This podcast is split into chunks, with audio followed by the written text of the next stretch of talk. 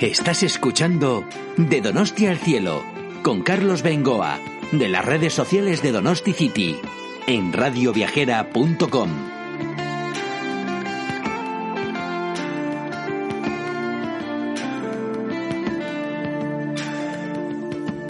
Muy bien, pues amigos de Radio Viajera, amigos de Donosti City, eh, un podcast muy especial y tengo que reconocer que poco agradable. Eh, sí es verdad que muchos de vosotros cuando escuchéis este podcast dentro de unos meses o dentro de bastantes años, porque esto está por internet eh, pues toda la vida, pues os sonará, vaya usted a saber a qué sonará esto.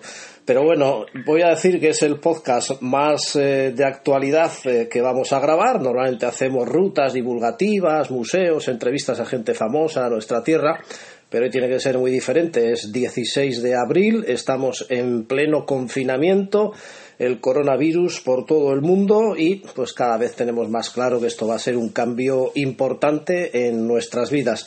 Eh, San Sebastián, unos días antes, eh, yo me atrevería a decir que vivía su, bueno, San Sebastián y toda la provincia de Guipúzcoa, su momento más idílico de todos, a nivel de eventos, de fiestas, de hostelería, eh, de congresos, meses incluso del año que normalmente se desaprovechaban, pues como diciembre, enero, febrero, no, sé si por esto el cambio climático, por el mayor calor que nos iba entrando a todos, eh, pues incluso se prolongaba el, otoño, ya te llegaba encima la primavera, teníamos a nuestro equipo, la Real Sociedad, a punto de jugar una final de, de, la Copa del Rey. En fin, el tema de la hostelería es muy importante para nuestra tierra y pues eh, quiero hacer este podcast con el presidente de la Asociación de Hostelería, que además es vicepresidente también de la Española y vicepresidente de la Real Sociedad, casi nada. Miquel Ubarrechena, muy buenas. Hola, muy buenas. Pues eh, realmente lo has definido muy bien. Nos encontrábamos eso en un momento idílico socialmente, culturalmente y económicamente. Y, de repente, pues, pues ha sido entrar de la noche a la mañana en estado de shock. Eh, especialmente eh, tanto el fútbol, como bien lo has dicho, o el sector hostelero que representó, pues de dos días tuvimos que, cerrar los locales y, nos encontramos en una situación pues muy complicada.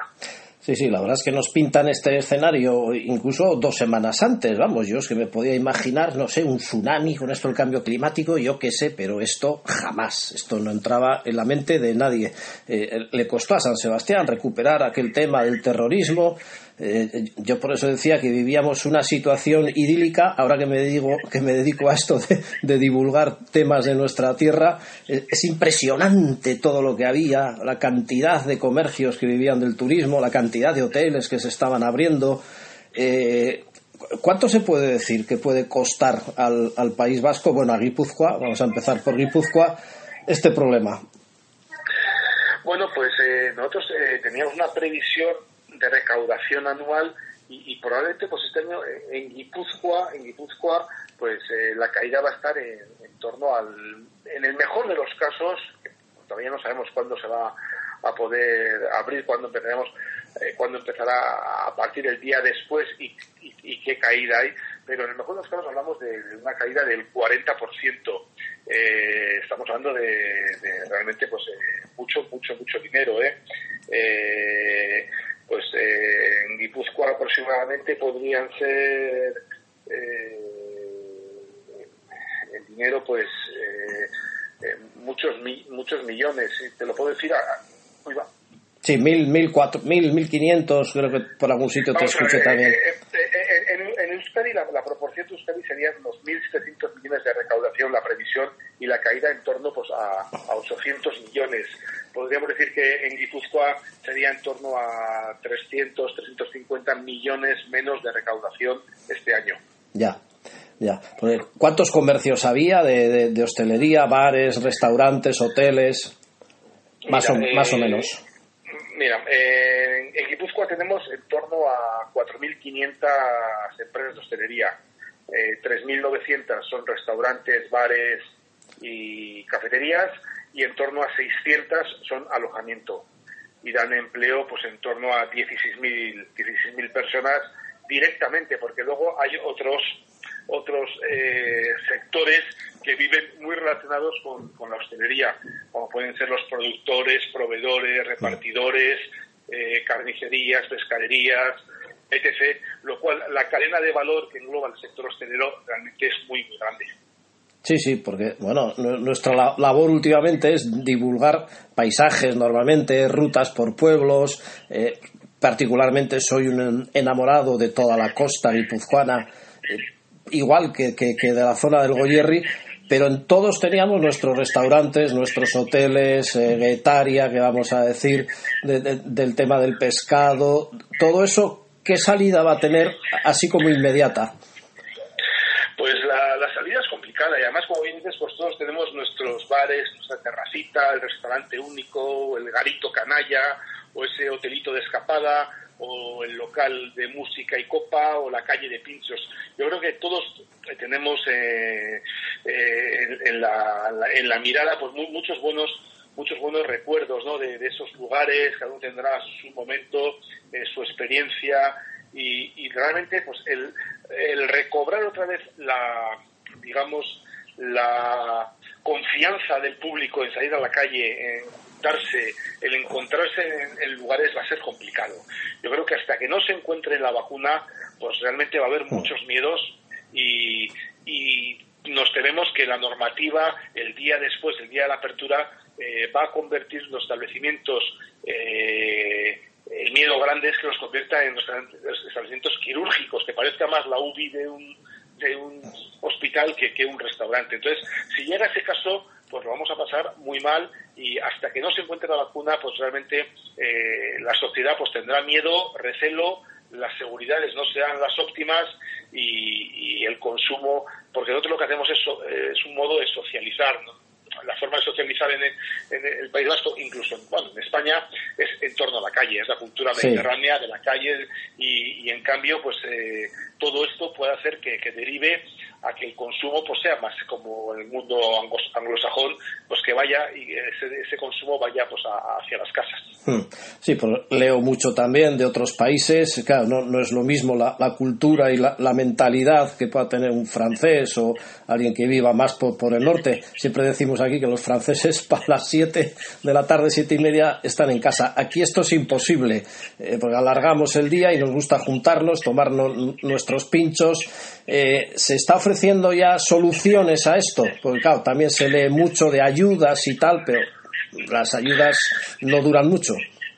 Pues realmente eh, estamos trabajando. Hoy mismo, esta mañana, pues teníamos una reunión eh, online pues con la Secretaría de Estado de Turismo, hemos hablado con la Ministra de Turismo, hablamos mm. con el Gobierno Vasco, hablamos con diputaciones, hablamos con ayuntamientos y, y las intenciones pues nos dan son eh, buenas intenciones por parte de ellos, pero realmente no se capitalizan o no llegan las ayudas. Y a nivel estatal las ayudas pues ahora están copando los grandes grupos y a esa pequeña hostelería, a esa pequeña pyme, a ese autónomo, a ese bar de barrio, eh, a esa cafetería que todos conocemos, pues no les está llegando en absoluto la ayuda. Y, y es fundamentalmente la estructura hostelera de este país es esa, es de pequeños comerciantes, pequeños hosteleros, y si no se le ahora en este momento, porque además hay que puntualizar que no es una crisis porque el sector lo haya hecho mal, es una crisis sanitaria que luego va a llevar, pues probablemente sea una crisis social y, económica, pero no es fruto o deriva de que el sector haya hecho mal las cosas, es una crisis ajena a nosotros, eh, es una amenaza externa y, necesitamos ayuda en su momento, porque es un sector potente, un sector muy fuerte, pero financieramente es un sector muy débil. Es un sector al que si no recibe ayudas eh, caerá de una manera importante. Eh, es importante recalcar que nosotros los empresarios queremos crear negocios y crear empleo. no queremos destruir empleo, pero eh, el empleo se puede recuperar, pero si destruimos empresas será muy difícil que luego se vuelvan a regenerar empresas y empleo. Estás hablando con todos ellos, me imagino, porque en el caso de San Sebastián eh, estaban pendientes de inauguración, yo creo que iba a ser ya este mes o el siguiente, al menos dos o tres hoteles. Conozco al director de uno de ellos que ya tiene cancelado todo, estamos hablando de marzo a septiembre, incluido el Festival de Cine. Eh, la, la avería de seis meses, claro la, la, la, avería es muy grande. Por eso, cuando te decía esa cifra de 400 millones, probablemente en Guipúzcoa nos vayamos a más de 800, 900 millones de, de, siendo cada vez más realistas, porque hablábamos de una apertura en mayo que no se va a producir. Entonces, eh, y sobre todo el sector alojamiento. Hoy en día eh, las fronteras estarán cerradas. Francia anunció el cierre de fronteras hasta octubre, mínimo. Eh, va a ser muy complicado, va a ser muy complicado y el sector alojamiento, pues, pues realmente la, ciudadanía va a tener miedo. El, turismo es muy sensible a cualquier cosa. Entonces, tú cuando viajas quieres total tranquilidad para ti para tu familia.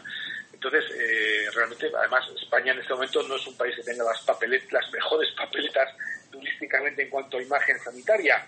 Eh, el número de muertos pues es, terrible, es realmente es un, desastre diario el que, el que, vemos y, va a costar mucho, especialmente eso, el sector alojamiento va a sufrir muchísimo, muchísimo y, y, yo doy este año por, por supuesto que lo doy por perdido, el año vamos a intentar aguantar el año, lo doy por perdido y esperemos que el 2021 se empiece a recuperar levemente.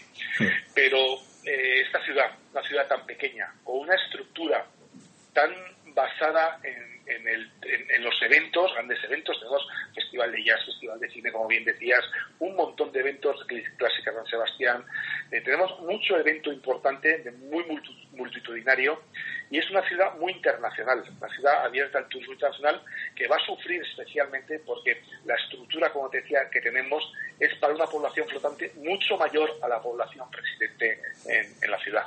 Sí, bueno, y luego los alrededores, todas las bodegas de la Rioja Alavesa. Eh, bueno, ya yéndonos más al tema nacional, Canarias, por ejemplo, que, estarás en contacto con ellos, el, problema es terrible. Terrible, mira, esta misma mañana hablaba con Baleares, hablaba con Canarias. Además, Canarias especialmente eh, vive prácticamente del turismo, ¿no? ahí no hay industria y la fuente fundamental de, de ingresos es el turismo una zona donde además no ha habido apenas casos de coronavirus y, lo están sufriendo especialmente, Baleares también. Eh, muy complicado, el tema está muy complicado y ya te digo que es un sector eh, muy amplio, desde grandes hoteles, grandes cadenas a pequeños merenderos, chiringuitos de playa, pero que eh, en, España pues se mueve más de 1.600.000 empleos y, hay que darle una ayuda o una salida o buscar una viabilidad para que se pueda mantener en, los estándares que, tenemos. Eh, no olvidemos que probablemente diferentes eh, fuentes nos califican como una de las mejores hostelerías del mundo. Entonces yo creo que es una de las pocas cosas en las que somos líderes mundiales en el turismo. Eh, deberíamos, a nivel estatal, tener mucho cuidado en mantener. Eh, ¿Has tenido tiempo de hablar con los Verasategui, Aduri, Subijanas y compañía? Sí, he hablado con bastantes de ellos y, realmente es un subsector. Ahí luego, pues, si fuésemos por subsectores, he hablado de alojamiento, la alta restauración pues también está llamada a, sufrir mucho porque el, cliente es internacional. Teníamos un turismo internacional en torno a la gastronomía eh, muy importante y, eso pues va van a pasar mal. Lo mismo el ocio nocturno. Eh, si las medidas que, que marcan la salida la ponen cuatro o cinco sanitarios eh, y dicen que tiene que haber uno, dos, tres metros entre persona y persona, pues será muy difícil que podamos ir a tomar una copa, porque no. queremos es contacto, lo que queremos es una copa entre tres metros entre cliente y cliente, eso al final, pues, da miedo. va, a dar miedo, sí. Con mascarilla y uno se toma la, la, temperatura al entrar y todo eso, pues al final es, muy difícil socializar así. Entonces hay muchos subsectores, otro por ejemplo bodas, bautistas, comuniones, catering, eh, me estoy acordando de muchos hosteleros amigos que, que, realmente están más que preocupados. Además, aquí teníamos empresas muy importantes y muy buenas en estos sectores y, realmente pues eh, se les avecina pues un, futuro muy difícil. Hablamos de, de, reinventarnos, del delivery, la comida a domicilio, pero bueno, sí, eso puede complementar algo lo que tienes, pero si tenemos que vivir del delivery o de la comida a domicilio, va a ser muy difícil el, poder tomar una caña y un pincho a domicilio, mm. porque, la experiencia, la experiencia que marca el bar, el restaurante, el ambiente, eh, transmitirla al hogar es, es muy complicado. Sí, sí, la tradición del pinchopote, bueno, es que se, se caen tantas cosas que efectivamente se va a tardar mucho en recuperar. Y encima en Guipúzcoa, y más en concreto en San Sebastián, pues teníamos en una Real Sociedad como un tiro pendiente de jugar la final de Copa. Es que, madre mía, es, es, realmente, volviendo al, inicio de la entrevista, eh, eh, ha, sido de una situación idílica al caos absoluto. De lo de la final de Copa, pues, pues, pues segundo plano, claro. Pues, pues sí, sí, realmente, hombre, lo primero es el, tema sanitario, pero por supuesto que la Real se encontraba en un momento de juego óptimo. Yo creo que es un equipo joven que iba a acabar la temporada de forma fenomenal porque iba más. Yo creo que el, equipo iba más. Venía de hacer un muy buen partido contra el Barcelona, aún perdiendo, pero dando una sensación de, equipo jugón. Y, se antojaba pues que, podía tener muchísimas posibilidades de, ganar la Copa y de entrar en uno de los puestos importantes de la Liga. Eh, ahora, pues eh, el equipo está parado, el equipo está en casa, los jugadores están en casa, haciendo pues más o menos lo, que pueden y, es una incógnita todos, una incógnita primero cuándo se volverá a jugar, si se podrá volver a jugar, en qué condiciones estarán los equipos para volver a jugar, eh, si hay que hacer mini pretemporadas y, realmente pues ha sido una pena, una pena en un año en el que pues eh, tanto el público como el equipo pues estaban transmitiendo mucho, había enlazado muy bien, había un gran ambiente en torno al Real Estadio y, y, es una pena, es una pena, pues pero por supuesto que había que parar, no se podía seguir y, tenemos que esperar pues a, ver a ver qué, cómo deriva el tiempo. Vamos, que estarás en casa confinado, pero te veo rodeado de pantallas porque entre lo de la, hostelería y lo de la Real, vamos. La, verdad es que he descubierto, yo creo que todos los sistemas que hay de, charlas online, de conferencias, videoconferencias, reuniones, eh, yo creo que las conozco ya todas. Y, sí, pues ando con tres ordenadores, a veces con uno, con otro, cargo uno, cargo el otro. Y, y es, pues, estamos en diferentes foros, en diferentes, estudiando diferentes escenarios y, trabajando mucho, trabajando mucho, pues porque hay que intentar pues que el día de la salida pues sea lo menos eh, dañosa posible en todos los aspectos, tanto en la hostelería como en el fútbol. Muy bien, pues en los podcasts andas metido ya también. Pues gracias por estar estos minutos con Donosti City, con Radio Viajera y ya lo divulgaremos por las redes estos días. Que todo pase bien. Gracias, Miquel. Muchas gracias, Carlos. Eh. Fuerte, fuerte, fuerte